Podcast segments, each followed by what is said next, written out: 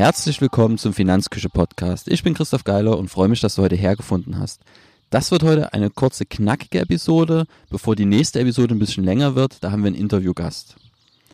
Ich möchte die Gelegenheit noch nutzen, dich auf das nächste Webinar aufmerksam zu machen. Das Thema ist Crashkurs ETF, Grundlagen und Replikationsmethoden. Wir schauen uns einfach Vor- und Nachteile von ETFs an, klären die Frage, wie ETFs aufgebaut sind, also physische ETF versus synthetische ETFs und klären die Frage, was die Kürzel im Namen der ETFs bedeuten. Ich verlinke dir einfach ähm, den Link für die Anmeldung in den Show Notes und du wirst ihn auch auf der Finanzküche im dazugehörigen Beitrag finden. Das Thema heute soll sein, einfach mal den Medienlärm auszuschalten. Warum das wichtig ist und warum du nicht so viel auf ja, Nachrichten geben solltest. Auslöser, um dass ich das Thema nochmal um, aufgreifen möchte, ist einfach ein Beitrag. Ich habe wieder gelesen, dass man sich auf die Zinswende vorbereiten soll, das komplette Depot danach ausrichten muss. Ähm, da wurde dann angeraten, dass man ja raus aus den Anleihen und die Aktienquote erhöhen soll ähm, was ich persönlich grob fahrlässig finde als Ratschlag, ähm, weil man dann das Risiko seines Portfolios extrem in die Höhe treibt. Aktien mit hohen Dividenden sind auf keinen Fall ein adäquater Ersatz für Anleihen. Wenn man keine Lust auf Anleihen hat, dann sollte man lieber ähm, zum Beispiel auf Tagesgeld zurückgreifen. Ähm, aber die Empfehlung, in Aktien zu gehen statt in Anleihen, ja, die ist grob fahrlässig, weil es einfach das Risiko im Portfolio erhöht, das man vielleicht gar nicht im Portfolio haben möchte.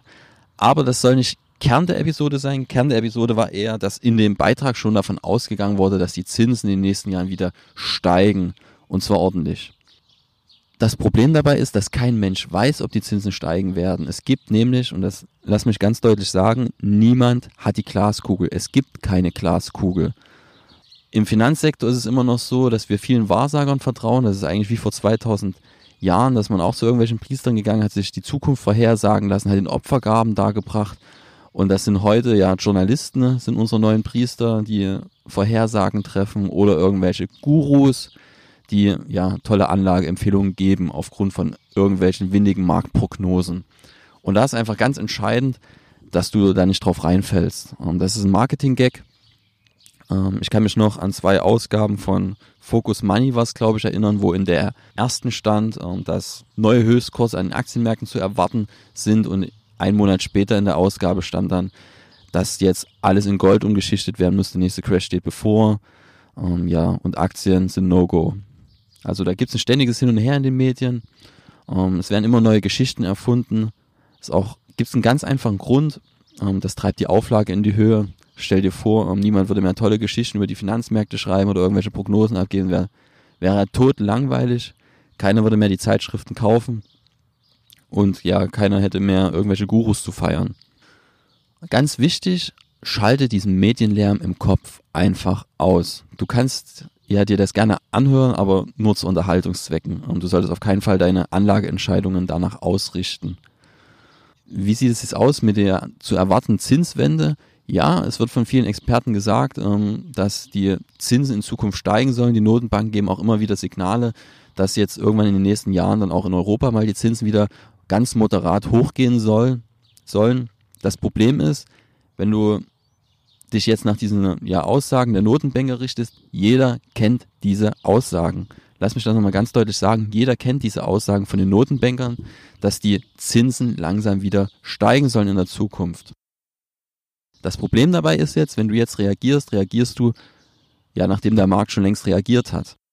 Wenn erwartet wird, dass die Zinsen steigen oder wenn eine Zinserhöhung schon fast sicher ist, spiegelt sich das schon längst in den Anleihepreisen wieder. Wenn du jetzt handelst, handelst du damit einfach zu spät, weil wie gesagt, die Kursverluste spiegeln sich längst in den Anleihepreisen wieder und du kannst jetzt nicht dadurch, dass du verkaufst, ja, dann realisierst du die Verluste einfach und beugst sie nicht irgendwie vor. Hinzu kommt, dass wenn du dich immer nach Marktprognosen richtest und ein Portfolio ständig umschichtest, dann löst du jedes Mal Transaktionskosten aus. Und Kosten sind der Renditekiller Nummer eins, ja, und der Hauptgrund, warum Investoren langfristig keinen größeren Anlageerfolg haben.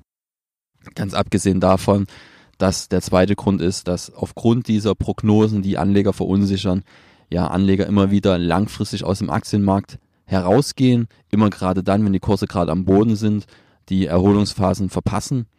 Ja, und dann einfach logischerweise niemals eine positive Anlageerfahrung sammeln können. damit bleibt eigentlich nur ein Schluss und zwar, dass du, wie schon am Anfang gesagt, diesen Medienlärm einfach ausblenden solltest. Ähm, Gibt es auch ein schönes Wort dazu, heißt Investmentpornografie. Ähm, damit sind einfach die ganzen bunten Blätter und Gurus gemeint, die ständig irgendwelchen, ja, ich will schon fast sagen, Müll in den Wald hineinrufen und hoffen, dass Anleger darauf, ja, anspringen. Du sollst auf keinen Fall darauf anspringen und lieber eine Anlagestrategie fahren, die völlig unabhängig von Marktprognosen ist. Das wird dir zum einen Ruhe geben und Gelassenheit und zum anderen die Kosten in deinem Portfolio drastisch senken und im Umkehrschluss so die Rendite langfristig erhöhen. Das soll es für heute auch schon gewesen sein. Ich würde mich noch freuen, wenn du im nächsten Webinar dabei bist und wünsche dir jetzt noch einen schönen Abend und noch der Hinweis, wenn du die Zeit findest und dir der Podcast gefällt, lass mir doch einfach eine Bewertung bei iTunes da. Bis zum nächsten Mal. Tschüss.